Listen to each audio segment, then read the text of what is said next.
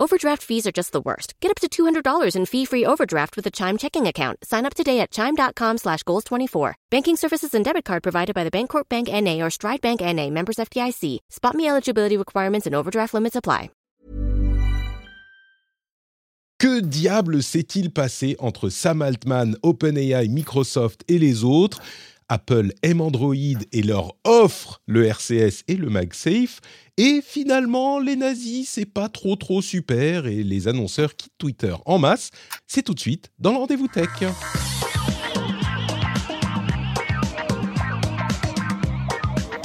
Bonjour à tous et bienvenue sur le Rendez-vous Tech. Nous sommes en novembre 2023. C'est l'épisode numéro 540. Je suis Patrick Béja et je suis avec Jeff Clavier. Malheureusement, Marion euh, n'a pas pu se joindre à nous cette fois-ci. Mais Jeff, tu es là. Et bon sang, depuis la Silicon Valley, j'imagine que ça a été l'ébullition avec cette histoire incroyable entre Sam Altman et OpenAI qu'on va détailler dans un instant. Mais comment vas-tu? Euh, bah écoute, euh, ça va, je veux mon week-end parce que en fait j'ai passé, comme beaucoup de gens ici, mon week-end à euh, regarder euh, Twitter slash X, parler à des gens, etc. etc. Mhm. Et je pense que ce qui... Et j'ai un peu la... La gorge. crève, ouais. Ah, ce, qui résume, ce qui résume bien, c'est What the actual fuck is going on Parce que c'est... Voilà, voilà. Ah, On va en parler dans une seconde. On va en parler dans une seconde, mais je suis content que tu sois là parce que euh, tu as, en plus de ce qu'on a cru comprendre et ce qu'on a lu euh, dans tous les articles, tu es euh, notre, euh, nos yeux et nos oreilles euh, à San Francisco. Donc, euh, tu pourras nous dire un peu plus. Et en plus, tu connais bien ces histoires de start-up euh, qui ont du succès, qui, puis les Et puis, je fondateurs et bien, les puis, je disputes. connais bien tout le monde, donc c'est ça Et quoi, pardon? assez bizarre. c'est- Et puis je connais bien tout le monde. Je connais C'est toutes les. Je connais, enfin, Donc, je connais beaucoup de gens ici. C'est parfait euh, que tu sois là, le timing est bon. Donc on va on va pas euh, se faire euh, comment dire se faire euh, désirer plus longtemps. Je vais juste remercier les patriotes qui ont rejoint l'émission Taro Yamada, Gilles, Great RH, Dark Neo Wars, ça c'est un pseudo qui est bien euh, edgy de quand on a 16 ans j'imagine. Enfin je pense. hein. Merci Dark Neo Wars et les autres et merci aux producteurs Eric Bastin et Derek Herbe. Merci à vous tous. J'espère que vous êtes contents d'être les patriotes et les producteurs de cet épisode spécifiquement, parce que là, vraiment, c'est du lourd et on va se lancer tout de suite avec les infos. Les infos de la semaine et la première. Alors, on l'a mentionné parce que vraiment, c'est complètement invraisemblable ce qui s'est passé ces derniers jours. Je vais résumer, mais imaginez, en fait, il y a deux manières dont on peut l'expliquer. Bien sûr, l'histoire des séries Netflix, et vraiment j'ai hâte d'avoir la série Netflix de cette histoire. C'est genre euh, les séries les plus vicieuses que vous pouvez imaginer, les Billions, les Successions, tout ça. Sauf que c'est trois saisons, je crois que c'est Cédric euh, Ingrand qui disait ça sur Twitter, trois saisons résumées en un week-end. C'est invraisemblable, inattendu, surprenant, tout ce que vous voulez. Alors, on va résumer, on va en faire, allez, euh, six épisodes. Les séries, les mini-séries, elles sont en six épisodes. Six épisodes qu'on va commenter au fur et à mesure. Tout ça, ça s'est passé en trois jours. Et ça a été l'électrochoc, l'explosion au niveau d'OpenAI et de Sam Altman. Alors, je rappelle, Sam Altman, c'est le CEO, le président euh, de OpenAI, la startup qui est devenue une grosse société de la tech et de l'IA, grâce à notamment ChatGPT, GPT euh, 3,5 et 4, et DAL-I, qui sont les euh, frondeurs, les meneurs de l'industrie de l'IA générative qui a explosé il y a un an et demi maintenant. Ça, c'est le décor. Rien ne peut euh, atteindre Sam Altman. Il est absolument euh, le golden boy de cette industrie, qui est la golden industrie de la Silicon Valley, qui est le darling du monde. Donc, il est euh, incroyablement performant, il est réussi tout, personne ne peut le toucher. Ça, et il vient de faire en plus, on en parlait la semaine dernière, sa conférence euh, OpenAI Dev Day où il a annoncé de nouveaux trucs et on va voir que c'est lié à ce qui s'est passé, sans doute on pense. Mais vendredi, vendredi en début de journée aux États-Unis, en fin d'après-midi chez nous, on annonce, on voit un communiqué de presse lunaire du board d'OpenAI. Vendredi, d'ailleurs, c'est généralement Take Out the Trash Day, pour ceux qui s'en souviennent dans euh, The West Wing. C'est-à-dire que quand on a une info dont on ne veut pas qu'elle soit trop euh, répercutée, on la, publie juste avant que les gens partent en week-end. Et on se dit, bon, c'est, on envoie les poubelles à ce moment-là, personne va s'en soucier.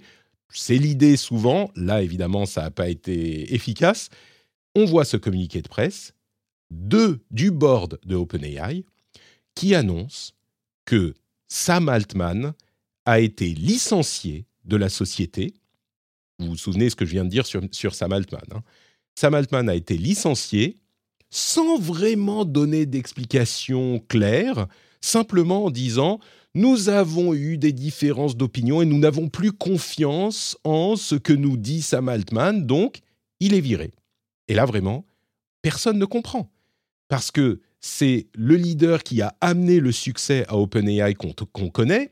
La structure d'OpenAI est un petit peu compliquée entre euh, l'association euh, et la société. On va en parler dans une seconde.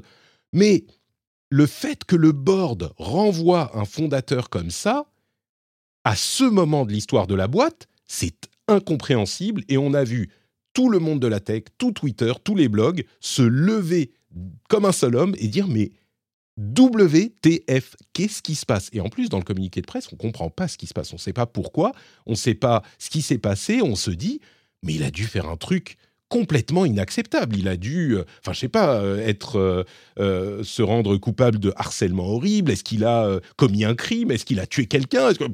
On ne sait pas. Évidemment, il n'est pas rare qu'un fondateur se fasse virer de sa boîte.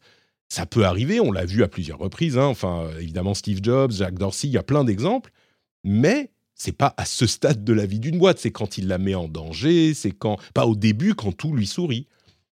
Du coup, euh, on, se tourne un petit peu vers la structure d'OpenAI. On va y revenir un petit peu plus tard, mais à ce stade, j'aimerais déjà me retourner vers toi, Jeff. Et avant de parler de toute la suite, de toute la suite avec euh, euh, Greg Brockman, enfin tout ce qui se passe dans les épisodes suivants, à cet épisode 1, au season première, qu'est-ce que tu penses, toi, et comment est-ce que la vallée le vit, cette annonce du board du renvoi du licenciement de Sam Altman?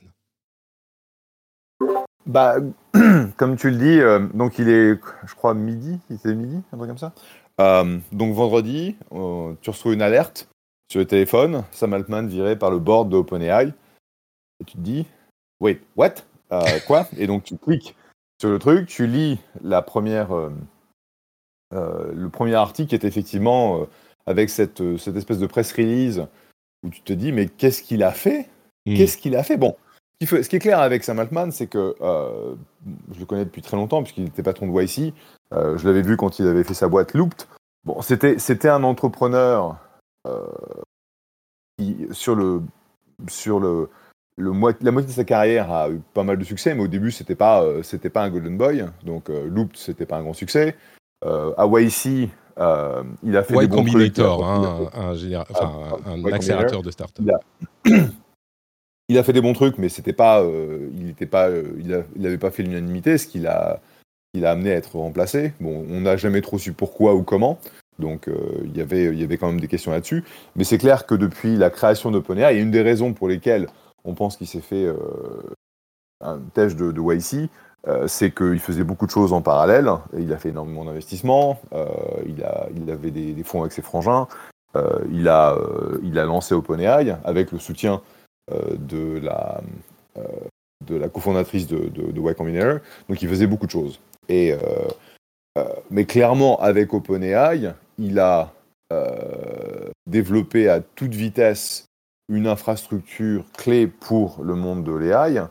Et c'était aussi un, un, fundraiser incroyable, puisqu'il a réussi à lever des, dizaines de milliards de dollars pour, pour la boîte. Il l'a amené à 80 milliards de, de valeur. Et donc, de ce côté-là, c'était vraiment une pièce maîtresse d'OpenAI. Et donc tu te dis, mais qu'est-ce qui se passe? Et, je pense qu'à un moment, on va parler du board. Mais tu te dis aussi, mais qu'est-ce que c'est que ce board qui vire le, la pièce maîtresse d'OpenAI il se, il se coupe les pieds, quoi. Il, se, il se coupe la branche, il se coupe l'herbe sous le pied, ils font et on comprend pas. Donc vraiment l'incompréhension totale euh, sur ce qui se passe à ce moment, pourquoi, comment, qu'est-ce qui s'est passé. personne ne sait les euh, idées différentes commencent à émerger. Est-ce que c'est parce que euh, il a demandé de la régulation de l'IA Est-ce que c'est parce qu'il a fait des deals qu'on voulait pas, etc. Comme je le disais, il y a une à ce moment-là, tu te dis, il a fait, il a fait quelque chose. Il a, il a dû faire quelque chose qui explique le fait qu'il se fasse virer comme ça, euh, mani militari, sans explication, sans rien. Et donc, euh, là, on se dit, bah, il y, a- il y a, il y a un cadavre qui a été découvert ça. et on va, on va apprendre quelque chose dans les heures, dans les jours qui viennent. Donc, à partir de là, spéculation, mais on arrive à l'épisode 2. L'épisode 2, c'est Greg Brockman, on va aller un petit peu plus vite sur les épisodes suivants. Greg Brockman, le président d'OpenAI, démissionne, lui aussi, en soutien à Sam Altman. Et là, tu dis, OK, il se passe un truc. Là, c'est pas euh, si Greg Brockman, le président, savait qu'il y avait un truc problématique avec, euh, vraiment problématique avec Sam Altman, peut-être qu'il ne le suivrait pas. Épisode 3, de nombreux employés au plus haut niveau de la recherche et de... Attends, attends, attends. Le, euh, épisode, épisode 2, faut quand même rappeler que Ouais, Greg, c'était le chairman du board, mais il n'était pas au courant Ouais. du fait que Sam Altman se faisait virer. Donc, le board s'est rencontré sans son, chair, sans son chair, sans la personne qui Sans son- le président du board. Sans le président du board, parce que c'était le président de, de OpenAI, mais c'était aussi le président du board d'OpenAI. Ouais. D'accord? Donc, il peut-être dans les deux structures différentes. Il y a une structure euh, non for, not for profit et une structure euh, euh, Bah commerciale. non, c'est quand. Enfin, deux choses. C'est tu vas avoir ta ta responsabilité dans la dans la structure, comme tu disais. Donc, il était président d'OpenAI, mais il était aussi président du board. Donc, le président Mm. du board, c'est censé être celui qui appelle les meetings du board. C'est celui c'est celui qui va mener les meetings du board. Donc, ils l'ont mis de côté et ils lui ont dit bon, alors t'es viré du board, mais t'es vachement important, donc tu gardes ton job et tu fermes ta gueule. Et donc, le mec, il a dit il faut pas oublier que Greg, c'est l'ancien CTO de Stripe. D'accord? Donc, c'est un, un Gus qui est blindé de chez blindé. Donc, il n'a pas besoin du salaire de OpenAI pour survivre, etc. Le mec, il fait vraiment ce qu'il veut. Il pourrait s'arrêter de bosser demain. Et euh, je peux te dire que ses petits-enfants, ses arrière-petits-enfants, ils auront encore du fric. Donc, donc, le mec, il fait ça parce qu'il est passionné. Et je pense que Sam et lui se sont connus au travers de Y Combinator, puisque euh, Sam était, euh, et Y Combinator était le, le, le- le premier investisseur dans Stripe. Et donc, il y a une, une très forte Stripe, relation là. solution de paiement hein, euh, très connue qui est très utilisée encore. Et donc, euh, le fait que le board ait en gros fait un espèce de bypass de son, de son chairman, c'est complètement fou. C'est- Et tu, fais bien de le mentionner parce que ça, ça étaye l'hypothèse d'une sorte de coup d'État au board. pour, euh, euh, c'est c'est un jeu de pouvoir, c'est une question politique. Et on apprend également dans le même temps que non seulement Greg Brockman n'était pas au courant, mais que Satya Nadella, président de Microsoft, n'était pas au courant non plus. Microsoft est le premier investisseur, je crois, en tout cas un énorme investisseur d'OpenAI. Ils ont mis 10 milliards dans OpenAI, 10 milliards, je me trompe pas, hein, c'est bien 10 milliards. Euh, C'est bien 10 milliards, mais c'est pas, pas exactement un investissement. alors c'est pas, Euh, oui, c'est pas des sommes parce que l'argent leur revient parce qu'ils utilisent Azure, Voilà, ils ont mis du fric, etc. ils ont donné des crédits Azure, euh, ce qui est quand même important parce que à un moment ou à un autre, tu vas te dire, mais euh, attends, euh, qu'est-ce qui va se passer? Parce que la, la question du, du chapitre 7, c'est Qui- qui- quid Quid de la. Non, et pour moi, en fait, je pensais plus à, à Dallas, si tu veux. Et donc, je me disais, donc, euh, Sam, c'est Bobby, euh, Ilya, c'est JR, euh, Greg, c'est Ray, donc ça, ça commençait à bien, se, à bien tomber. Bon, la question, c'est comment est-ce que OpenAI survit? Parce que sans Sam pour aller lever de l'argent, c'est pas clair. Et. OpenAI crame du fric comme c'est pas permis. Donc, en gros, c'est. Oui, effectivement, Satya n'était pas au courant, mais aucun des investisseurs, que ce soit euh, Kosla, il n'était pas au courant. Euh, les mecs de Thrive, ils n'étaient pas au courant. Euh, donc, en gros, ils ont fomenté ce coup sans qu'aucun des supporters de, de- d'OpenAI et aucun des, euh, meneurs de fonds était, était effectivement au courant. Donc, ça veut dire qu'ils ont pris un énorme risque, une énorme responsabilité. Et je te laisse continuer. Et du coup, suite à l'annonce de Greg Brockman de démissionner, des employés, comme je le disais, euh, commencent à annoncer leur démission également. Et des employés, pas n'importe lesquels, les chefs de département de recherche les plus importants qui font le produit OpenAI, la recherche dans l'IA euh, OpenAI. Là, je pense que euh, au niveau du board, ça commence à suer véritablement, mais on ne sait toujours pas pourquoi certains d'entre vous ont sans doute entendu parler de Ilya Sutsekever, euh, et je vais y venir, mais à ce stade, on ne sait toujours pas. Les gens sont en train de démissionner à droite, à gauche. On est à l'épisode 3 de cette série de 6 épisodes, euh, et on ne sait pas ce qui se passe toujours, mais les gens sont en train de démissionner. OpenAI est en train de se vider de sa substance sans qu'on comprenne ce qui s'est passé. Épisode 4. Épisode 4, c'est le board tente d'embaucher attention, hein, pour ceux qui n'ont pas entendu parler de l'histoire, le board qui vient de renvoyer Sam Altman tente d'embaucher Sam Altman. Le board essaye de réembaucher Sam Altman qu'il vient de virer. Invraisemblable. Invraisemblable. Altman tweet une photo de lui après avoir tweeté plein de choses. On a des idées sur euh, ce qui commence, les raisons du pourquoi, du comment qui commencent à émerger, mais rien de confirmé. Altman tweet une photo de lui en disant c'est la première et dernière fois que je viens dans les locaux de OpenAI avec un badge visiteur. Ce qui implique soit je redeviens CEO, soit je ne reviens plus jamais.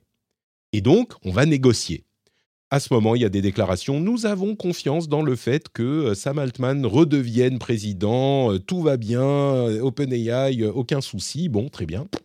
On attend quelques heures parce que tout ça se passe à quelques heures d'intervalle. Hein. C'est même pas une semaine pour attendre un, un nouvel épisode dans cette saison, dans cette série. Quelques heures plus tard, le board annonce qu'ils ont engagé Emmett Shear, l'ancien CEO de Twitch, comme CEO temporaire. Il y a eu une autre CEO entre-temps mais CEO temporaire pour le temps de la transition. Et du coup, ils n'ont pas réussi à embaucher Sam Altman. Les négociations n'ont pas réussi. On imagine que Sam Altman, pour accepter de revenir, voulait que le board entier démissionne euh, et avoir les mains libres chez OpenAI. Épisode 6, tout à l'heure, là, c'est le dernier épisode, hein, il y a quelques heures à peine, l'un des coups de génie les plus incroyables de l'histoire de la tech et je pense qu'il va être enseigné dans les livres d'histoire ce moment. Entre parenthèses, j'ai fait mon petit teasing avant de continuer. Euh, on est lundi, lundi combien? Lundi 20 euh, novembre au soir à Paris quand on enregistre cet épisode il n'y a, aucun doute sur le fait que ça va continuer à évoluer. Donc, il est possible que d'ici 24 euh, heures, 12 heures, peut-être dans 10 minutes, les choses auront encore explosé d'une manière différente. Mais à ce stade, c'est ce qu'on sait et c'est ce qu'on peut en dire. Donc, le coup de génie, Satya Nadella. Vous vous souvenez à l'épisode 2, quand on disait il n'était pas au courant non plus, comme Greg Brockman Satya Nadella annonce lundi, donc trois jours après le renvoi de Sam Altman, Satya Nadella président de Microsoft, partenaire de OpenAI, qui a fait des déclarations sur le fait qu'ils ont une excellente relation avec euh, OpenAI, qui a aucun problème, même sans Sam Altman, qui continue sur ce ton, annonce également qu'il a embauché Sam Altman, Greg Brockman et de nombreux autres employés d'OpenAI et que la porte est ouverte pour récupérer des employés d'OpenAI. Satya Nadella est le leader, de, enfin le président, le CEO d'une boîte tech le plus incroyable de ces 20 dernières années. Microsoft, on oublie ce que c'était Microsoft sous Balmer. Windows tout le temps, tous les jours, euh, on n'a que Windows, c'est notre produit. Satya Nadella arrive, il chamboule tout chez Microsoft. Il met le cloud en avant, il fait plein de produits différents, Microsoft est présent partout, il réussit à peu près tout ce qu'il entreprend, il a une vision à 360 degrés et à 5 ans, et enfin, il réussit tout ce qu'il entreprend, évidemment non, mais il réussit énormément de choses. Et là, ils étaient dans une situation où, pour l'IA, ils se reposaient à 100% sur OpenAI avec des investissements qui n'étaient pas une acquisition. Le jour où OpenAI voulait aller ailleurs, OpenAI pouvait, bien sûr, OpenAI dépendait de Microsoft aussi, mais ils pouvaient tout à fait aller ailleurs. Ils devaient développer leur truc en interne chez Microsoft également, mais euh, ils ne savaient pas s'ils allaient être aussi bons que euh, ce qui allait se passer avec OpenAI. Ils ne pouvaient même pas racheter OpenAI parce que OpenAI était trop cher et parce que au niveau régulation, ça risquait d'être vraiment compliqué de racheter OpenAI sans d'avoir des problèmes de euh, concurrence déloyale, enfin de, comment de position dominante.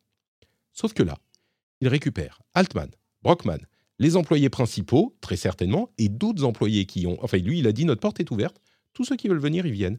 Il n'ajoute pas le nom, on s'en fout. Il se fait un, département AI qui est fait d'OpenAI sans avoir eu besoin de racheter OpenAI, sans avoir eu besoin de gérer les euh, départements de régulation euh, de différents États. Et il a dû faire un contrat absolument monumental avec euh, Altman et Brockman. Il a dû faire travailler ses avocats tout, le week-end pour avoir un truc bétonné, parce que maintenant, on voit qu'est arrivé une pétition des employés d'OpenAI qui a été signée par 500 employés d'OpenAI, genre ça fait 75% de la boîte, qui menace de quitter la boîte si Altman n'est pas réinstauré. Et je vais y revenir dans un instant à cette pétition. Mais ça, c'est l'épisode 6. Est-ce que je m'emballe avec Nadella ou est-ce qu'il est vraiment, il fait un coup de poker, enfin pas un coup de poker, un, échec et mat euh, d'échec incroyable? Ah, échec. Mais je sais pas si c'est un échec et mat, parce que je sais pas si c'est le dernier. Euh, si c'est le dernier euh, move. le dernier move, parce que, en gros, ça se dé... enfin, euh, ça a été posté. quoi, il était 11h, minuit, hier soir. et donc, clairement, Master Ninja Move de la part de, Satya. Clairement, là, franchement, chapeau bas. ça, tu, te demandes pourquoi ou comment c'est arrivé, parce que si, je veux dire, Sam, Greg n'ont pas besoin d'un job. Euh, Sam est probablement milliardaire, euh, Greg centimillionnaire, donc ils n'ont pas besoin d'aller se coller chez Microsoft pour avoir un job, ils pourraient lever qui veulent, comme ils veulent, euh, de la part de, de VC, genre littéralement tous les VC de la vallée leur donner un chèque. Et donc, ça doit être la mission. Euh, est-ce que c'est une carte blanche pour monter euh, ou remonter OpenAI à l'intérieur de Microsoft avec les moyens de Microsoft? Est-ce que c'est, euh, je sais pas, c'est la question pour moi, c'est pourquoi est-ce que Sam et Greg ont été chez Microsoft? Ils n'avaient pas besoin de faire ça. Hmm. Mais je pense qu'il leur a donné carte blanche et une société que, stable. Le fait que Satya ait réussi à les avoir, c'est incroyable. C'est hmm. incroyable. La question, c'est est-ce que ça va durer? Hmm. Parce que, comme tu le dis, il y a 700, 700 Pékins chez OpenAI. Euh, il faut savoir qu'OpenAI a énormément recruté dans les 6 à 12 derniers mois. Donc la plupart des gens qui, ont, qui sont à, OpenAI n'ont pas été là depuis, euh, depuis très longtemps. Et donc le fait que tu 500 mecs qui disent Bon, on se casse si ces connards du board euh, restent là, ça pose la question de qu'est-ce qui va rester d'OpenAI d'ici une semaine.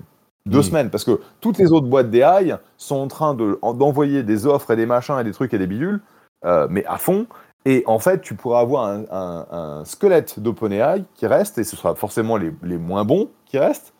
Et la boîte qui est le leader fondamental du mouvement AI aujourd'hui pourrait en fait euh, crumble. Tu vois, il pourrait, s'écrouler, quoi. C'est ce qui était inimaginable il y a 48 Ce qui était inimaginable avant vendredi. Et puis la question aussi, c'est attends, on regarde, c'est qui ces connards du board? Hmm. D'accord? Et donc, au début, tu avais Reid Hoffman, qui est un des, un des, un des, entrepreneurs les plus extraordinaires de notre, euh, de, notre temps, mais il a quitté. Il y avait en gros des gens qui étaient tout à fait capables. Alors, quand tu regardes en fait le, le board, tu vas avoir le chief scientist, il y a qui semble être le JR. Euh, Alors attends, je vais en parler. Je vais en parler parce qu'il y a un twist à la fin, mais euh, je vais revenir à, à, Ilia dans un instant. Donc tu vas revenir à Ilia, mais le board en fait, c'est pas des gens. Bon, il y a Adam D'Angelo qui a vu donc toute la toute la croissance de Facebook, parce que c'était CTO de Facebook avant d'être le CEO de Quora. Donc à la limite, tu pourrais dire bon, à la limite, il est un peu qualifié, mais les autres, tu te dis mais putain, qu'est-ce qu'ils foutent là quoi? Parce que c'est une boîte super importante. Il y a une mission, une réelle mission euh, que ce board a de mesurer en fait, euh, étant donné la, définition non-profit euh, de, du board, ils avaient une mission effectivement de, de dire bon, est-ce qu'on va trop vite? Est-ce que c'est, euh, est-ce que on, on fait ce qu'il faut? Est-ce qu'on fait Alors comme justement, il faut? tu, tu me Et spoil mon, mon twist en fait. Ah bon, ok, bah vas-y alors. Bah, c'est c'est après, donc c'est ce season final avec Satya Nadella qui dit Eh bienvenue Sam Altman et Greg Brockman dans Microsoft, on est super content de vous avoir. Il y a en fait un épisode caché qui est l'épisode 0. Et ce qui s'est passé réellement entre, et qu'on a perçu au cours de la saison, mais en, subliminal, entre Ilya Sutskever et Sam Altman. Et euh, c'est cet article qui sera dans les notes de l'émission, un article de The Atlantic, qui explique en fait peut-être l'une des causes les plus probables de ce schisme qui s'est créé entre Altman et euh, Sutskever, et qui est la cause de ce retournement du board. Parce que il faut comprendre qu'à la base, OpenAI est une organisation, euh, une association, une non-profit, dont le but, dont la mission est de construire une IA, une AGI, une Artificial General Intelligence. En gros, c'est une intelligence artificielle euh, euh, telle qu'on l'entend dans les films de science-fiction, une intelligence artificielle consciente qui œuvre pour le bien de l'humanité. Et le board, tu disais, mais qui sont ces gens, euh, d'où ils sortent Et tu étais euh, euh, pas très flatteur avec eux. C'est parce que ce ne sont pas des gens qui sont censés, dont la mission est de créer une start-up qui va faire de l'argent. Leur mission, c'est de s'assurer que cette association suive son but, qui est de développer une AGI qui bénéficie au bien de l'humanité. Sam Altman, semble-t-il, euh, était mal perçu par le board, et en particulier par celui qui est, semble-t-il, le leader de ce coup d'État, Ilya Sutskever, qui est l'autre personnage principal. Et euh, ces différentes accélérations dans le domaine du business ne leur plaisaient pas, parce qu'ils pensent qu'en allant trop vite, avec GPT 3.5, avec ChatGPT surtout, qui a été rendu public et qui a connu un succès énorme, avec le deal avec Microsoft, que Altman a fait pour s'assurer qu'ils aient les ressources et les capacités à développer l'IA, en plus du fait que ça soit une entreprise, euh, une, une bonne idée pour une entreprise qui monte, selon ses membres scientifiques du board, eh bien, ça allait trop vite et ça devenait dangereux. Souvenez-vous, la mission des scientifiques au board, c'est de s'assurer que l'AGI ne devienne pas problématique pour l'humanité. Et Sutskever commençait à devenir une sorte, alors d'après cet article de The Atlantic, mais encore, encore une fois, c'est quelque chose qui est, euh, qui est le consensus dans les analystes, et on on regarde pas à l'intérieur, hein, donc on ne sait pas, mais il semblerait que ça soit ça, devenu une sorte de gourou de l'IA qui disait non, non, on va trop vite, l'IA c'est dangereux, attention. Sam Altman, non seulement met en danger la- l'association, mais met en danger la mission et la, possibilité de créer une IA qui soit bénéfique pour l'humanité. Et donc, il aurait, depuis des mois, euh, commencé à discuter avec le board de ce problème. Et euh, après la conférence, vous vous souvenez, la OpenAI Dev Day dont on parlait la semaine dernière, et le lancement des GPT, donc des IA personnalisables, il a pensé, semble-t-il, ça va trop loin, il va trop vite, ça va trop loin, et on doit l'arrêter. Et donc, encore une fois, l'opposition qu'il y a entre la non-profit, donc c'est une non-profit qui a été fondée en tant que non-profit, mais qui a ensuite créé une société en dessous pour une société classique qui peut faire des profits, alors de manière limitée, mais qui peut faire des profits pour pouvoir se développer. Parce que sans perspective de profit, les investissements n'étaient pas là, la machine ne fonctionnait pas. Et donc, c'est pour ça qu'il y a cette structure étrange avec une association qui ne peut pas, qui ne veut pas faire de profit au-dessus, qui contrôle une société classique. Et cette structure fait qu'il y a une opposition entre la mission de la non-profit et la mission fiduciaire de la société classique.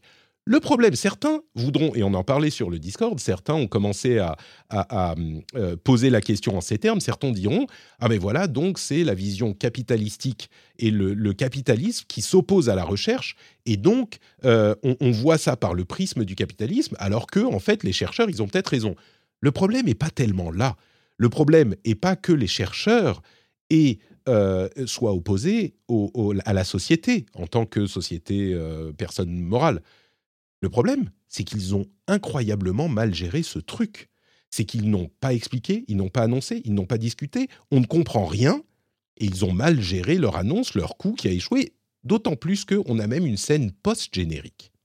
avec le fameux JR dont tu parles, le Ilya Sutskever, le leader, d'après tout ce qu'on entend parler, tout ce, qu'on entend, le leader de ce coup, Ilya Sutskever, tweet il y a quelques heures Je regrette ma participation aux actions du board. Je vais faire tout ce que je peux pour euh, réunifier la société. Et en plus de ça, euh, la fameuse pétition, la lettre ouverte signée par les euh, employés de la société, la lettre ouverte est signée par 500 personnes pour dire si il ne revient pas, si Sam Altman ne revient pas et que le board ne démissionne pas, on se barre. Il a signé cette open letter, il y a Sutskever. Le type qui a l'idée le renvoi de Sam Altman. Ça, c'est le post-générique, le truc qu'on n'attendait pas, qu'on ne voyait pas venir, et qui laisse augurer d'une saison 2 absolument hallucinante, encore plus que la saison 1. Je, je, je n'ai plus les mots pour décrire ce qui s'est passé depuis euh, trois jours. Et donc, tu voulais commenter aussi cette histoire de, euh, du rôle de Sutskever. Enfin, on est d'accord qu'on peut comprendre les raisons, les motivations des scientifiques du board, mais que lui a incroyablement mal géré la chose et puis que ça a tout, tout a explosé euh, dans ses mains, quoi. Je pense. Bah, ouais, en gros, c'est euh, c'est le problème que tu vas créer, mettre quelqu'un sur un board, c'est une vraie responsabilité. Hmm. Euh, et que ce que je disais sur notre Slack interne où j'ai commenté en fait tout ça, c'est que s'il y avait eu des VC, donc des gens comme moi, euh, comme euh, Vinod Khosla euh, sur le board, toutes ces conneries ne seraient pas passées parce qu'ils auraient mis un haut en disant mais qu'est-ce que vous, racontez? Vous, et, je ne comprends pas que Adam DeAngelo, qui est quand même un entrepreneur et qui sait que ce, qui, ce, qui, se passe maintenant, c'est-à-dire 500, 500 employés qui, qui, menacent de se barrer si jamais le board ne démissionne pas, c'était, une, c'était un, un outcome possible. Hmm. Et donc, euh, Donc c'est une erreur stratégique au-delà de la question capitalisme, scientifique, tout ça, c'est une erreur stratégique pour la survie de, l'organisation. Ce, qui semble s'être passé, c'est qu'il y avait cette tension euh, avec, le, avec le board qui, était, euh, qui voulait en fait aller moins vite et pas nous coller dans les pattes de l'EGI trop, trop rapidement, et Sam qui poussait au niveau commercial de façon plus agressive. et en gros, qu'il disait, c'est que Sam faisait ce qu'il voulait. Et quand, quand, entend un truc du genre, bah ouais, mais il n'était pas forthcoming, il, il, parlait, il nous disait pas vraiment ce qu'il faisait, c'est parce que le mec, il faisait, en gros, il, il faisait pas, euh, il utilisait pas son board tel qu'il le devrait, parce que, in fine, le CEO travaille pour le board. Hmm. D'accord? Oui, et donc, je pense que tout le monde le comprend, mais le président de la société, enfin le CEO, il est redevable auprès du board, évidemment, qui lui-même est redevable auprès euh, des actionnaires. Donc, dans cette structure, c'est un peu particulier, mais oui, le CEO n'est pas censé faire absolument tout ce qu'il veut sans consulter le board. Exactement. Et donc, là, c'est un peu particulier, puisque comme c'est la structure non-profit qui va mener tout, il n'y a pas vraiment de connexion directe entre les, shareholders, les, euh, actionnaires, et donc le, board. Donc, ça, c'est un poil compliqué. Mais le fait qu'il n'ait pas anticipé la shitstorm qui allait se passer, c'est absolument incroyable. Et euh, c'est. Enfin, je veux dire, je, vois pas.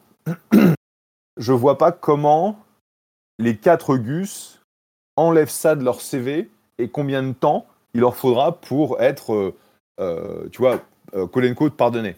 Parce qu'on va les traîner dans la boue jusqu'à la fin de leur vie pour ce qu'ils ont fait. Et, tu veux dire que, les, les membres du board, les membres du board quand, on comprend un petit peu la manière dont fonctionnent ces entreprises et ces actions, euh, ils ont fait une erreur euh, tellement monumentale que ça va leur coller au. Enfin, on peut tous le comprendre, mais encore plus en tant que, que membre d'un board d'une société, quoi. Enfin, d'une non-profit ou d'une société. Et donc, ils sont, ils sont, ils sont ruinés. Au... Enfin, je vois pas ce que, je vois pas qui est-ce qui va, euh, parce que à mon avis, ils vont tous, ils vont, ils vont tous se faire virer ou ils vont tous resign, de démissionner du, du board d'OpenAI et puis ils vont faire leur mea culpa, mais euh, c'est pas pour autant qu'ils vont être pardonnés. Et, bon, il y en a, ils s'en foutent. Adam D'Angelo, il n'en a rien à foutre. De toute façon, il a, il, a fait suffisamment d'argent, il, il a Quora, etc. etc. Bon, euh, dans Enquête Imini, les gens vont dire What the fuck did you do? Il y a, j'imagine, qui va se faire tège. Euh, la, la, pauvre Nana Mira, qui est donc la CTO qui voulait. Parce que tu quand même pas dit une chose, c'est que la Nana qui a été nommée CEO temporaire pour genre 24 heures, Avant a que, essayé de euh, ramener Sam Altman. Oui, avant que, euh, que Altman. Emmett Shear ne soit nommé CEO encore plus, enfin, plus longuement temporaire, euh, Mira, elle, non seulement elle a essayé de ramener Sam Altman, mais elle a également signé cette fameuse lettre ouverte, elle aussi. Donc, euh, Et elle a dit aux employés, c'est-à-dire que dimanche, c'est là, c'est là le truc qui était encore plus fou, c'est dimanche, Mira a essayé de ramener Sam alors que le board essayait de trouver un autre CEO pour la remplacer elle. Donc c'était, mais c'était dimanche, c'était en fait la culmination du what the fuck. ouais. Où tu dis mais à quoi ils pensent Et en gros, il semblerait que euh, ils étaient censés, le, le board est censé euh, démissionner à 5 heures de l'après-midi. Je sais plus si c'était ET ou PT, mais 5 heures ou euh, Eastern ou, ou, euh, ou, Pacific. Et il semblerait que le point qui était euh, problématique, c'est le, le board disait oui, mais on veut pas démissionner sans qu'il y ait un autre board. Parce que c'est clair que d'un seul coup, Mm. euh, là où ils ont essayé d'enlever du pouvoir à Sam, le fait de le ramener, lui, il a dit non, non, mais maintenant j'ai j'ai tout contrôle, c'est moi qui nomme le board, et puis vous me faites chier. Et donc, là où il voulait en fait euh, essayer de mettre des, des guardrails, comment on dit guardrails? Des garde-fous. des garde-fous, bah en gros, ça, a emmené- ça, ça empêchait tout et ils ont, ils ont pas voulu euh, aller jusque-là, ils ont pas voulu Mhm. donner euh, tout pouvoir à Sam. Et donc, c'est pour ça que Sam est parvenu et c'est pour ça qu'ils ont été chercher un autre CEO, ils ont, ils ont pris Emmett. Bon, on peut parler du choix d'Emmett, euh, 30 secondes. Bon, le mec, ah, c'est un entrepreneur, il a une sortie à un milliard avec Twitch, euh, il est bon, il n'y a, y a, pas- y a pas photo, il est bon, mais il n'est pas, il est pas bon au sens où euh, tu te dis, ah ouais, c'est un candidat idéal pour OpenAI. Hmm. Là, tu te, tu, te, tu te grattes la tête ou autre chose, et tu te dis, euh, ok, bon, c'est un entrepreneur, il est smart. Non, non, Hmm. il- non c'est un, mec, il est smart. Euh, bon, mais c'est n'a pas le fait- choix. il a pas fait d'énormes étincelles choix chez. Twitch euh, depuis quelques années non plus. hein, mais bon. Bah, il, attends, il, avait pris, il avait pris sa retraite, il a un bébé Ouais, de ouais. 6 mois, je veux dire, on, on pensait que le mec, il allait se, il allait se, Mm. Se calmer un peu et puis, se- puis se ressourcer, et, et puis objectivement, il, il a mérité son, son. Non, non, bien sûr. bien donc, sûr. euh, donc, tu te demandes pourquoi elle a été se mettre là-dedans, parce que franchement, elle n'a pas besoin. Et il se retrouve avec cette espèce de tas de merde qu'il a à gérer, où il a 500 pays. T'imagines, il débarque ce matin, salut tout le monde, je suis Emmett, et puis les, les Gus ils disent, bon bah, euh, bon, bah voilà, euh, on veut pas ta gueule, on veut virer le board, et puis, euh, puis voilà. C'est plus de deux tiers de la boîte. hein. Plus de deux tiers des employés de la boîte disent qu'ils vont démissionner. Mais c'est ça, c'est 500 enfin, sur 700, c'est même pas... oui, ouais, c'est ouais, plus. enfin, Bref, bon, bah écoutez, euh, voilà, entre parenthèses, c'est Mira Mourati, euh, la, la présidente, la CEO qui est restée CEO pendant deux jours et qui aujourd'hui signe la, qui a fait ce qu'elle pouvait, hein, la pauvre, mais. Donc mais voilà. Elle, elle, ce- elle, c'est pas, elle est pas, elle est pas en faute. Que ce soit Ah bah, clair, bien sûr. Elle est, elle est victime. Elle est victime puisque chose on lui dit bon, bah t'es CTO, tu vas être CEO temporairement parce qu'on vire le mec là. Et puis euh, et puis voilà. Et manifestement, elle, elle faisait pas partie du complot. Et en gros, quand tu vois Ilia qui dit ah bah je suis désolé d'avoir euh, d'avoir comploté avec le board, alors qu'on se dit mais attends c'est toi, c'est toi JR, c'est Bah toi oui. l'instigateur, c'est toi. C'est ce qu'on pense, hein, ça c'est pas avéré, hein, mais c'est en tout cas tous les. Il y a un faisceau d'indices. Et donc, et donc c'est le fait de dire ah, je suis désolé d'avoir euh, participé aux actions du board, ça fait, il fait vraiment, il joue vraiment les gros enculés là. Euh, Je- bon, on Je verra. ne on qualifierais verra, pas ça verra. comme ça, on- je- on- mais, mais je comprends le sentiment parce que, enfin, clairement, quand j'ai vu son tweet, je suis désolé d'avoir participé. Ça se trouve, on a tout faux. hein. On n'a rien de, de, de 100% clair là-dedans. On va rassembler les morceaux pendant des, des mois encore, mais c'est en tout cas ce qu'il semble euh, s'être passé. Euh, J'espère que vous comprendrez un petit peu mieux cette première saison de OpenAI versus Sam Altman. Euh, on a passé euh, une bonne durée de l'émission dessus et on va enchaîner avec la suite assez vite.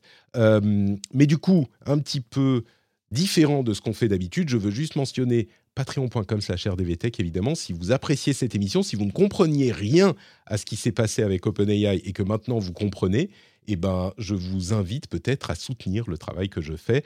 Le je peux vous dire que le week-end avec les enfants et tout, ça a été compliqué de faire la veille et de réunir toutes ces infos. Donc, euh, si vous appréciez un petit encouragement et bienvenue, patreon.com slash rdvtech. Hey, I'm Ryan Reynolds. Recently, I asked Mint Mobile's legal team if big wireless companies are allowed to raise prices due to inflation. They said yes. And then when I asked if raising prices technically violates those onerous two-year contracts, they said, "What the f*** are you talking about? You insane Hollywood ass." So to recap, we're cutting the price of Mint Unlimited from $30 a month to just $15 a month. Give it a try at mintmobile.com slash switch. $45 upfront for three months plus taxes and fees. Promo rate for new customers for limited time. Unlimited more than 40 gigabytes per month. Slows. Full terms at mintmobile.com. Et c'est pas fini, c'est pas fini puisqu'on a d'autres infos surprenantes. On va peut-être euh, les enchaîner un petit peu plus vite. D'abord, Apple adore Android. Vous le savez, hein, ils, donnent, ils donnent. Apple, c'est des gens qui, euh, qui aiment être généreux avec les concurrents. Bah, en l'occurrence, il y a un petit peu de ça, pour des raisons évidemment euh, très claires. Apple a annoncé, à la surprise de tous, qu'ils allaient implémenter le RCS. C'est quoi RCS C'est le successeur des SMS, c'est-à-dire que c'est un service, un système, un standard de messagerie qui est moderne, qui est adopté par énormément d'opérateurs, enfin la plupart des opérateurs l'ont adopté. Google l'a implémenté sur Android depuis quelques années. Ils ont même euh, du, chiffrement de bout à bout, y compris dans les messages de groupe depuis cet été pour le SS. Donc vraiment, tout marche bien et ça permet de faire des choses comme avoir euh, du multimédia de bonne qualité, pas des images qui ressemblent à un timbre-poste, euh, des vidéos, ce genre de choses. Vous pouvez avoir l'indicateur de euh, la personne qui tape en face, euh, etc., etc. Donc les trois petits points pour quand quelqu'un tape. Bref, c'est ce que fait iMessage à quelques petites choses près. Et la raison pour laquelle Apple ne voulait pas l'implémenter, c'est que ça voulait dire qu'ils abandonnaient un des avantages de l'iPhone, un des avantages d'iOS, qui est clairement un truc sur lequel ils comptent pour garder les gens dans leur écosystème, les avantages d'iMessage. Et là, ils ont annoncé qu'ils vont l'implémenter. Pourquoi? Eh bien, il y avait de plus en plus de pression publique des sociétés concurrentes comme Google, mais aussi des gouvernements qui estimaient que ça leur donnait, bon, bah, il y a différentes manières de présenter les choses, mais un, un avantage euh, injuste par rapport à la concurrence. Et ça faisait euh, pas très bon élève. Alors, deux choses, ça sera implémenté vers la fin 2024 a priori, donc on se dit avec la prochaine version d'iOS.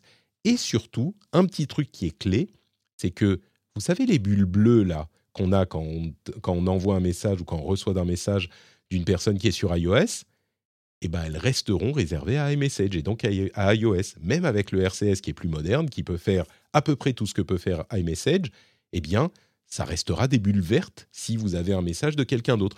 On espère qu'au minimum, les messages de groupe fonctionneront avec à la fois les bulles vertes et les bulles bleues. Donc, qu'on n'aura pas des messageries euh, subdivisées quand on envoie un message de groupe à quelqu'un qui est sur un autre. Parce qu'aujourd'hui, si vous avez un groupe auquel vous envoyez des messages, ceux qui ont un iOS, un appareil iOS sont inclus dans le groupe, les autres, ils reçoivent juste le message individuellement. Donc, c'est un facteur excluant, on va dire, évident. Là, on imagine que ça sera juste, bah, il y aura le groupe, et puis ceux qui utilisent iMessage, eh ben, ils auront les bulles bleues, ceux qui n'utilisent pas iMessage, et donc qui sont sur Android, eh ben, ils auront les bulles vertes, mais tout le monde sera quand même dans le même groupe. Dans tous les cas, le- l'arrivée du RCS, alors il y aura quand même des trucs de sécurité dont Apple dit euh, iMessage, ça reste quand même mieux, mieux, mieux, ok, super, mais le RCS arrive. C'est une grosse nouvelle, hein. c'est vraiment, vraiment une grosse nouvelle. Euh, J'aurai quelques liens pour détailler tout ça. Euh, mais oui, les bulles bleues, les bulles vertes, même si elles restent, sur le principe, bah, il y a une partie de l'avantage d'iMessage qui va disparaître. Et c'était inattendu. Je mentionne une Ouais, autre C'est chose. Oui, intéressant vas-y. que Apple fasse ça. C'est- Mhm. C'était inattendu, comme tu le dis. C'est pas, c'est pas Apple. c'est c'est bizarre. Tu te dis, mais pourquoi, pourquoi ils font ça? Parce qu'en fait, c'était, tellement le, le monde dans lequel moi je vis est 99% iOS, de toute façon. Donc, euh, je, ça fait 10 ans que j'ai pas utilisé un téléphone euh, euh, sous un autre OS ou plus. Donc, tu t'en rends pas vraiment compte. Mais c'est vrai que bah, il y a d'autres parties euh, euh, de du, du monde de la population qui va utiliser donc des, euh, des, outils, des outils Android. Donc euh, c'est c'est bien de les ramener, mais tu te demandes pourquoi en fait Apple a essayé de faire ça. Est-ce que c'est est-ce que c'est une pression régulatoire? Je pense qu'il y a de ça. C'est possible. il y a une pression régulatoire euh, et, et c'était difficile à comprendre. Enfin, il y a clairement une pression des, de certains organes de régulation qui exigent l'ouverture d'iMessage, c'est le cas de l'Europe. et puis de plus en plus de gens regardent. Et là, je pense qu'ils se disent, s'ils le font pas par plaisir, ils le font parce qu'ils se disent bon bah donc on va calmer le jeu avec avec cette décision comme bah, avec le USB-C ils ont bien été obligés à un moment parce que yep, yep, yep, absolument un autre truc, tiens, juste mentionner très rapidement, je mettrai le lien dans la newsletter. Nothing, vous savez, la société de. ah, comment il s'appelle? Pas CarPay. je ne me souviens plus. Bref, Nothing a annoncé un partenariat avec une société qui s'appelle Sunbird, qui, selon eux, pour, permettait aux appareils Android d'envoyer des, messages sur iMessage. Euh, visiblement, ça fonctionnait avec euh, des MacBook euh, ou des Mac Mini qui étaient dans des fermes de Mac Mini, qui recevaient le message, qu'ils renvoyaient. Il fallait mettre son, identifiant Apple dans l'application Nothing Chats pour pouvoir l'utiliser. C'était hyper pas sécurisé au bout de trois jours, ils ont complètement arrêté le truc, ils ont retiré l'app parce qu'ils se sont rendus compte que Sunbird, leur partenaire dont personne ne connaissait rien de la sécurité, envoyait toutes les infos en public, sans chiffrement, euh, directement accessible. C'était une catastrophe. J'aurais pu prédire que ça soit une catastrophe. Ça aurait été un sujet bien plus long si on n'avait pas eu OpenAI. C'est rigolo et assez pathétique à la fois. Heureusement, l'interopérabilité a un coup. Et euh, il faut choisir. Euh, soit tu es dans un close world et c'est safe, soit tu vas dans l'open dans et, c'est une catastrophe. Euh, iMessage et RCS, je pense que ça peut fonctionner de manière assez. Oui, non, mais quand, tu as quelqu'un qui hack comme ça. Ah oui, bah oui, ça c'est sûr. J'arrive pas à parler anglais ce matin. français. un, système. Quelque chose qui est censé être une bonne idée. Et ben en fait, non, c'est parce que le font comme des porcs et, euh, voilà quoi. Et tu le sentais venir à 4 km en plus, Apple ne laisserait pas faire si c'était sérieux, si c'était fait sérieusement. Et là, c'était pas fait sérieusement et Sunbird, on savait rien sur. Bref. Un autre truc, je vous dis, Apple adore Android, mais il n'y a pas que le RCS qu'ils offrent à Android, enfin qu'ils offrent pour accueillir Android dans le monde moderne. Entre parenthèses, encore une fois, Android, euh, Google l'a implémenté depuis longtemps et bref. il y a un autre truc, c'est Qi, QI, euh, le protocole de chargement par euh, induction, il y a une nouvelle version qui s'appelle Qi 2 qui est équivalent au MagSafe. C'est exactement comme le MagSafe, vous savez, avec l'accroche aimantée. Ben Aujourd'hui, Apple a contribué au standard Qi en donnant les spécifications du MagSafe et donc Qi 2 va fonctionner avec tous les accessoires MagSafe. Ça sera complètement interopérable. Alors ils garderont peut-être le nom MagSafe pour les trucs Apple, euh, mais on peut imaginer qu'il y a un échange de brevets, un truc comme ça, genre euh, Apple donne un truc, ils reçoivent un autre truc de la part de Qi. Mais en tout cas, les téléphones Android qui utiliseront le standard Qi 2 pourront se connecter comme les MagSafe. Et c'est super pratique, MagSafe. C'est vraiment un truc qui euh, fonctionne super bien. Vous collez votre téléphone au chargeur et ça s'aimante et ça tient tout seul. C'est vraiment cool. Et je suis content que ça arrive sur Android également. Dernier sujet, gros sujet d'aujourd'hui. Euh, Google, Twitter. Il y a quelques jours de ça, euh, une petite semaine, il y a une euh, étude qui a été publiée par Media Matters for America, qui est une organisation, une association qui surveille les médias, qui a montré que sur Twitter, les publicités de différents annonceurs pouvaient, dans certains cas, être affichées à côté de messages euh, à, contenu nazi, néo-nazi. Euh, et c'était des publicités d'Apple, de Warner Brothers, de Discovery, de Paramount, de Disney, etc., etc. Donc des gros annonceurs qui restent chez X, chez Twitter. Et la manière dont ils l'ont fait, c'est qu'ils ont créé des comptes, ils sont allés suivre des gens qui avaient des propos euh, vraiment, et quand je dis des propos de, de nazis, de néo-nazis, on est littéralement dans le Hitler avait raison. Euh, les, quand on, il y a des gens qui pensent que être éveillé, euh, euh, être éveillé, intellectuellement, c'est être zen, mais non, c'est quand on suit les enseignements de, de, des SS, enfin ce genre de trucs vraiment. Et donc les pubs étaient affichées. Alors évidemment, ils ont rafraîchi plein de fois jusqu'à ce que des pubs soient affichées. Comme dans leur flux, il y a ça. Bah, les pubs étaient affichées à côté de ça. Évidemment, ça n'a pas plu ni à Apple, ni à Disney, ni à personne d'autre. Et donc, ils ont annoncé mettre en pause, donc quitter euh, leur campagne sur Twitter. Twitter qui est en grande difficulté financière parce que les annonceurs sont partis euh, suite au changement qu'a opéré Elon Musk. Et euh, du coup, c'est un petit peu un autre séisme pour cette euh, société qui risque de perdre, soyons sérieux, sa seule vraie source de revenus. Elon Musk lui-même est allé a, annoncé qu'ils allaient faire un procès à Media Matters parce que ils avaient représenté la chose d'une manière qui était qui n'était pas juste, genre ce qui n'était pas la justesse de la situation, parce qu'ils avaient manipulé l'algorithme pour avoir, pour afficher ces pubs à côté des contenus néo-nazis, mais dans la même justification, il fait un truc qui est hallucinant, c'est que il dit Twitter est une plateforme qui protège la liberté de parole, et donc nous voulons que toutes les paroles puissent s'exprimer. Donc, au fond, ce qu'il dit, nous voulons que ces contenus nazis, néo-nazis, puissent apparaître sur notre plateforme. Donc en gros, il dit, bah oui, c'est comme ça, et donc euh, nous, on n'a rien à faire de. Enfin, on, ils ont, on veut faire un procès à Mediamateurs parce qu'on veut que tout le monde puisse s'exprimer, y compris les néo-nazis. En gros, il dit oui, bah oui, ils ont raison, on a du contenu néo-nazi. Et tout ça, la défense qu'a essayé de, mettre euh, la CEO vaillamment en disant non, mais nous faisons beaucoup d'efforts pour euh, modérer les contenus inacceptables, machin, est en plus réduit à néant parce que le vrai problème dans tout ça, tu pourrais dire essayer de te défendre. Sauf que le vrai problème, c'est que Elon Musk retweet, commente, justifie des contenus de ce type depuis des semaines, depuis des mois, mais encore plus depuis des semaines, où il dit des choses du genre Ah oui, t'as complètement raison en répondant à des néo-nazis qui mettent des messages de néo-nazis, même pas genre des trucs qui peuvent, euh, qui peuvent prêter à confusion, des trucs antisémites, enfin, incroyable.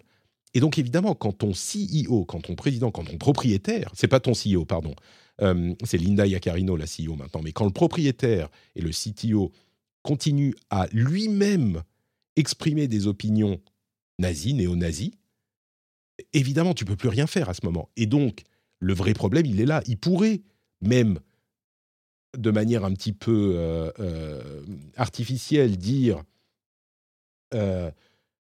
nous avons, nous essayons de, modérer ces contenus. Et lui, c'est ce qu'il dit. Mais le problème, c'est que lui, derrière, après avoir dit nous essayons de modérer les contenus, il va retweeter ou en tout cas répondre à des contenus nazis. Donc ça, ça ne tient pas du tout. bon, plein de sociétés qui se barrent. Est-ce qu'elles vont rester euh, Est-ce qu'elles vont véritablement euh, interrompre leur campagne de manière durable? Moi, je pense que chez Apple, en tout cas, il y avait une sorte de crainte que euh, Elon Musk euh, envoie une campagne de dénigrement envers Apple et que je pense que c'est pour ça qu'ils sont restés. Vous vous souvenez, il y avait eu un moment où euh, ils ont hésité un petit peu. Elon Musk était allé voir Tim Cook, etc. Ils ont même autorisé euh, Twitter à changer de nom en X, alors que normalement dans leur App Store il fallait avoir au moins deux lettres dans le nom. Et généralement ils dérogent pas aux règles chez Apple, mais je pense qu'ils avaient un petit peu peur d'Elon Musk et là c'est une excuse pour se barrer. Je sais pas. Euh, bon, c'est un mouvement assez classique dans ce genre euh, d'affaires. Quand une société euh, qui affiche des contenus fait des trucs qui ne sont pas acceptables, les annonceurs se barrent, ça, ça se retrouve à tous les coups. Là, c'était un petit peu, on le voyait venir, quoi. C'était, c'était pas si surprenant que ça finalement, surtout vu ce qui est devenu le contenu sur Twitter ces derniers temps.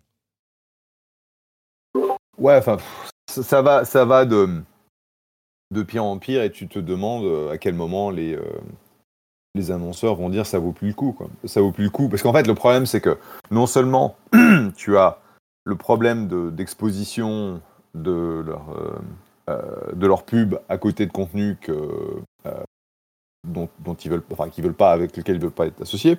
moi, je sais que depuis qu'ils ont fait tous ces changements à l'algorithme, moi, je me retrouve avec des conneries que je, que je ne suis absolument pas, qui me des horreurs, donc de la, de la droite extrême, machin, etc. dans mon feed, tu te demandes comment ça arrive. Et euh, en gros, c'est un euh, Elon Musk, c'est pas un, jusqu'au boutiste du, euh, du, free speech. C'est en gros, c'est le mon speech est free speech. C'est mm. je décide qu'est-ce qui est free speech. Et si jamais je suis d'accord avec un tel ou pas d'accord avec un tel, et donc c'est ça le problème des, des boîtes, c'est ils veulent pas avoir la colère d'Elon Musk contre contre eux si jamais ils font un ils font un, move comme ça. et c'est pour ça que je pense qu'ils ils ont hésité à, se retirer jusqu'au moment où ils ont dit mais c'est pas possible, on, peut plus mm. faire quoi, on peut plus, on peut plus sur, sur X. Et tu, et tu te demandes ce que la, ce que la CEO qui, qui doit ramasser la merde derrière lui euh, va faire et combien de temps. Enfin, je, veux dire, je comprends pas qu'elle soit encore là. Quoi. Euh, elle a pas besoin de ça. Euh, déjà, je comprends pas qu'elle ait pris le job et je comprends pas pourquoi elle est encore là. Quoi. C'est assez. Je à mon avis, elle, passe pas. dans trois mois, elle est plus là. Quoi. Hmm. C'est possible. D'ailleurs, il semblerait que c'est les contacts dans la pub. Elle, elle vient de la pub. Euh, chez NBC, je crois qu'elle était, euh, les contacts dans la pub lui disent Mais euh, enfin, tu es en train de risquer ta réputation là. C'est juste pas possible. moi, si j'étais toi, je me barrerais, mais bon. On va voir, on va voir si, si elle le bah, fait. Elle, a même mis son fils, elle a même mis son fils en charge de la partie politique, donc les, pubs politiques, et elle va essayer d'aller récupérer 100 millions des candidats républicains. Et donc tu vas continuer à avoir des horreurs parce que maintenant ils vont essayer de faire du fric avec. Donc, euh, bon. Au-delà de euh, la frustration du contenu sur Twitter, il faut bien comprendre que là, il y a un, tournant pour la santé financière de la société, qui finalement est, importante parce que c'est par là que ça passe, et d'une certaine manière, les annonceurs expriment euh, l'inacceptabilité de la société par cette décision, l'inacceptabilité de ce que fait Elon Musk. Donc c'est la voix de la société au sens large des pays, des citoyens, qui s'expriment par ce biais qui est un petit peu, euh, euh, comment dire, un petit peu euh, convoluted, mais qui met la pression sur Twitter aussi. Alors on va voir après, Elon Musk, il a Twitter à 100%, donc il fait ce qu'il veut, même s'il y a les banques derrière, bref. Je, veux quand même mentionner un truc. Oui, pardon. c'est même, je dire, il a, il a quoi C'est quoi son, sa, sa net worth? C'est des, des, centaines de milliards. Il s'en fout. In fine, s'il décide que euh, il va continuer à s'amuser avec Twitter, même si ça lui coûte 1 euh, ou 2 milliards par an, il va même pas s'en rendre compte. Il va même pas s'en rendre compte. Il pourrait, oui. Bon, après, il y a les hébergeurs, tu vois, toute l'infrastructure. Je ne sais pas s'ils ont tous les serveurs, s'ils ont. Euh, et si ça va très très loin, peut-être que ça peut faire comme un parleur ou comme un machin. tu vois, à un moment, les, les CDN, tout ça, disent bah, on veut pas, on veut plus rien avoir à faire avec vous. Les organismes de paiement euh, qu'il essaye de développer lui aussi. Il y a peut-être des trucs qui peuvent se passer, mais oui, clairement, lui, il peut, il peut continuer à le faire vivre longtemps.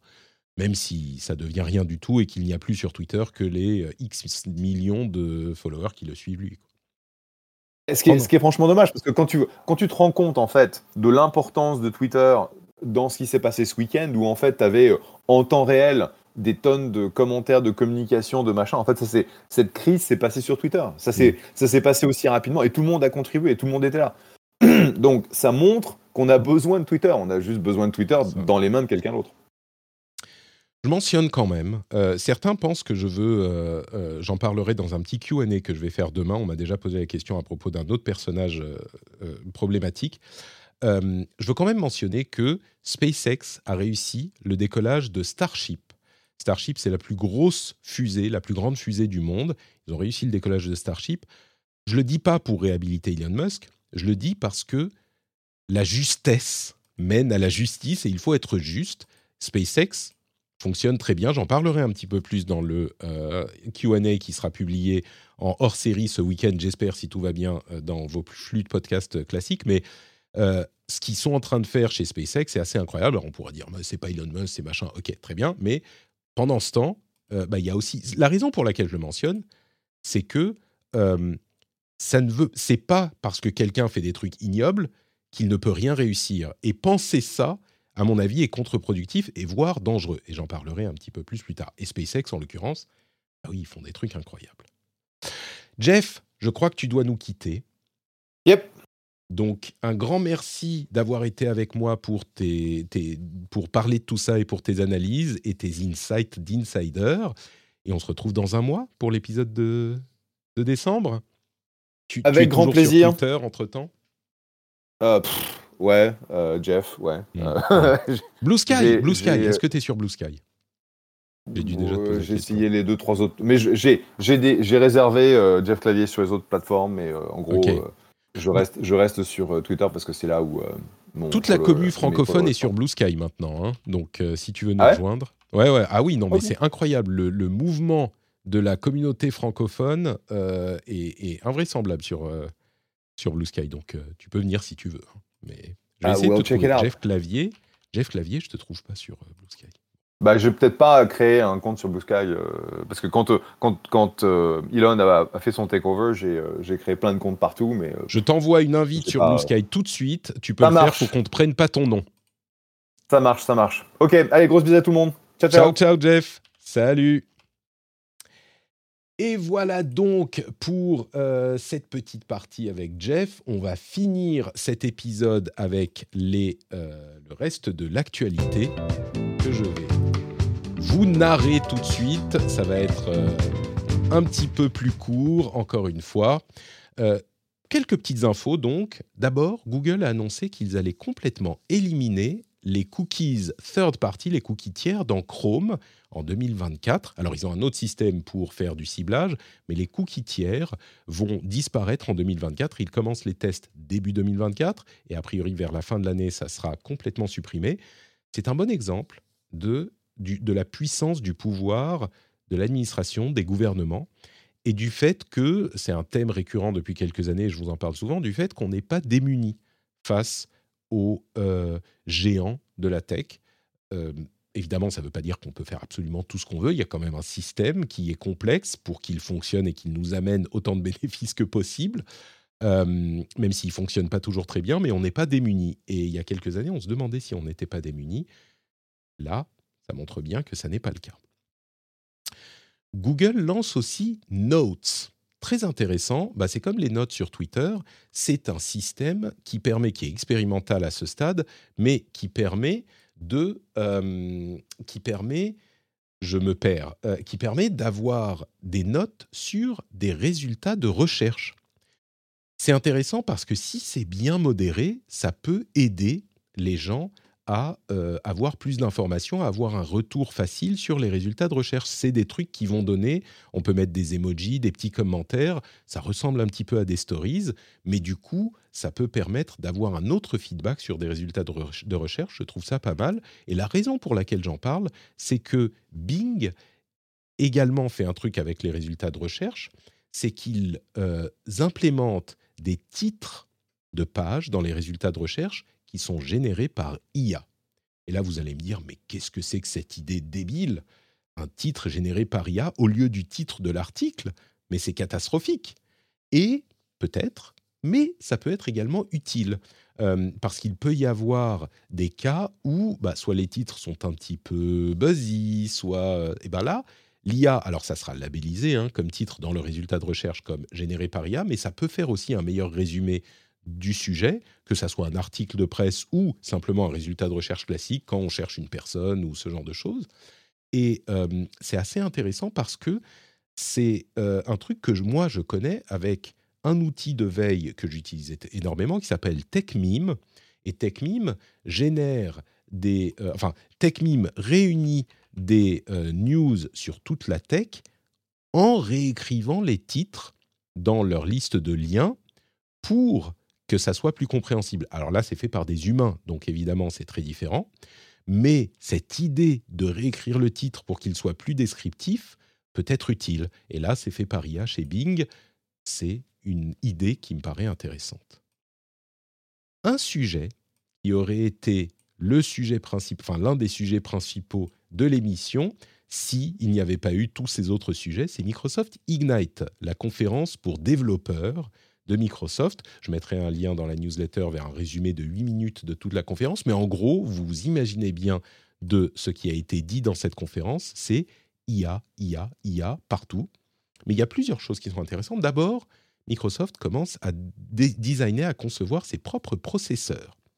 Il y a des processeurs pour générer des modèles et des processeurs pour euh, exécuter les modèles. C'est assez surprenant que Microsoft s'y mette aussi, enfin surprenant finalement, pas tant que ça, puisque l'importance de l'IA n'est plus à démontrer. Il y a aussi des modèles de langage plus légers qui euh, ont des résultats de plus en plus probants. Il y a euh, des copilotes studio qui permettent de créer des IA customisés, un petit peu à la manière de euh, GPT, des avatars générés par IA avec des espaces virtuels qui sont modifiés par IA de manière assez surprenante, c'est-à-dire que on fait c'est des, espaces virtuels pour des euh, espaces de meeting en IA qu'on peut décrire et on peut dire alors là, si s'il te plaît, cet espace avec des sièges, rends-le plus clair, mets des chaises différentes qui soient rouges et il va pouvoir designer cet espace en 3D, donc créer un espace 3D à partir d'une description, euh, d'une description euh, texte, ce qui est assez incroyable et qui a l'air de fonctionner. On, testera par nous-mêmes. Donc, Microsoft va à fond sur l'IA. Évidemment, Microsoft va également euh, aller à fond sur tout ce qui est IA dans Windows, ça on le savait déjà mais cette conférence était assez intéressante. Si vous voulez, alors vous pouvez rechercher Microsoft Ignite, mais je vous mettrai un lien vers la conférence euh, résumée en 8 minutes dans la newsletter à laquelle vous pouvez vous abonner sur euh, notepatrick.com et dans les, notes de l'émission. Entre parenthèses, je précise un truc, il y avait un, vieux lien qui restait encore pour la newsletter, qui vous abonnait à une ancienne newsletter que j'ai corrigé et j'ai transféré toutes les personnes. Donc si vous faites partie des quelques dizaines de personnes qui s'étaient abonnées ces derniers mois et qui n'avaient pas reçu de newsletter, et eh ben bonne nouvelle, vous la recevrez désormais. Tout va bien. On continue avec la fin du journal de l'IA. Euh, le dictionnaire de Cambridge, le Cambridge Dictionary, a choisi son terme de l'année et c'est un terme qui est bien trouvé, c'est halluciné. Euh, c'est un terme qui est bien trouvé parce qu'évidemment qu'ils allaient faire quelque chose en rapport avec l'IA, mais une hallucination de l'IA, c'est quand l'IA commence à soit dessiner, à créer, à dire des choses qui deviennent incohérentes. Et c'est malin d'avoir choisi ce terme-là spécifiquement parce que ça résume les capacités, les promesses et les problèmes de l'IA. Je trouve ça assez malin hallucinating, bien sûr en anglais, puisque c'est un terme anglais. Euh, à propos de termes intéressants, je mentionne également QTI, Q, oui, QTI, je crois que ça se prononce comme ça, c'est le laboratoire d'IA de notamment Xavier Niel, qui a été ouvert à Paris. Il investit beaucoup d'argent là-dedans, euh, et il y a d'autres, euh, Rodolphe Saadé notamment, et Eric Schmidt, qui investissent également, ça se compte en centaines de millions. L'idée est de développer euh, un centre pour l'IA à Paris, en France, et je trouve ça évidemment euh, positif hein, pour qu'on ne se fasse pas dépasser. Il y a déjà beaucoup de savoir-faire, beaucoup de connaissances, beaucoup de capacités dans l'IA euh, chez nous, en France, et le fait d'avoir une volonté industrielle là-dedans pourra peut-être aider à avoir une, une préserver, ne serait-ce que préserver notre souveraineté dans ce domaine, ce qui est important également, c'est l'une des choses que dit Xavier Niel dans ce domaine. Je crois qu'on va s'arrêter là pour euh, cet épisode. Je mettrai un dernier truc dans euh, la newsletter, un article très intéressant sur Ars Technica, qui fait toujours des articles longs et intéressants, sur, euh, qui fait une réflexion sur l'IA et le copyright et le rapport entre l'IA et le copyright, la manière dont elle utilise, peut-être euh, de manière pas euh, tout à fait juste, euh, les, des images copyrightées, c'est encore un débat qu'on n'a pas résolu, mais surtout la manière dont elle va pouvoir peut-être redonner vie à, au, comment dire, au domaine public. Euh, par différents biais. Tout est dans l'article, je vous laisserai aller le voir. Euh, ça sera parmi les quelques peu euh, d'articles de la liste de lecture dans laquelle je ne mets désormais que des trucs vraiment intéressants, en plus des trois news habituelles de la, de la semaine. Donc tout, tout, ça sera dans la newsletter. Voilà pour moi. N'oubliez pas que je suis Note Patrick un petit peu partout. Vous pouvez vous joindre à nous dans euh, le Discord où on a toujours des conversations hyper intéressantes et animées et qui m'apportent souvent euh, des points de vue auxquels je n'avais pas forcément pensé, qui nourrit désormais euh, mes réflexions, en parallèle de la veille bien sûr que je fais toutes les semaines. Donc le lien vers le Discord est dans les notes de l'émission. On a encore plein de codes sur le Discord qui ne euh, qui ne sont pas pris pour Blue Sky, enfin qui sont pris, qui mettent un petit peu de temps. Donc, euh, si vous en voulez, il y en a sur le Discord dans le sujet dédié. Euh, bien sûr, on est en live généralement sur Twitch et YouTube le mardi midi et le jeudi midi pour le rendez-vous jeu. et les liens sont dans les notes de l'émission et Patreon, patreon.com/rdvtech. Si vous appréciez le travail que je fais, Euh, je serai extrêmement reconnaissant de votre soutien euh, et j'espère que vous, ça vous rendra fier de soutenir quelqu'un qui fait du travail comme euh, le mien. Patreon.com slash rdvtech. Merci à tous et à toutes. Je vous fais de grosses bises et je vous donne rendez-vous dans une semaine. Ciao, ciao.